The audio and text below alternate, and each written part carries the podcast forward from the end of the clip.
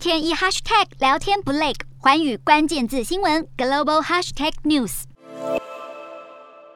历经六周审理后，好莱坞男星乔尼戴普和前妻安柏赫德互控诽谤的官司，陪审团终于做出裁定。陪审团认为这两人相互诽谤。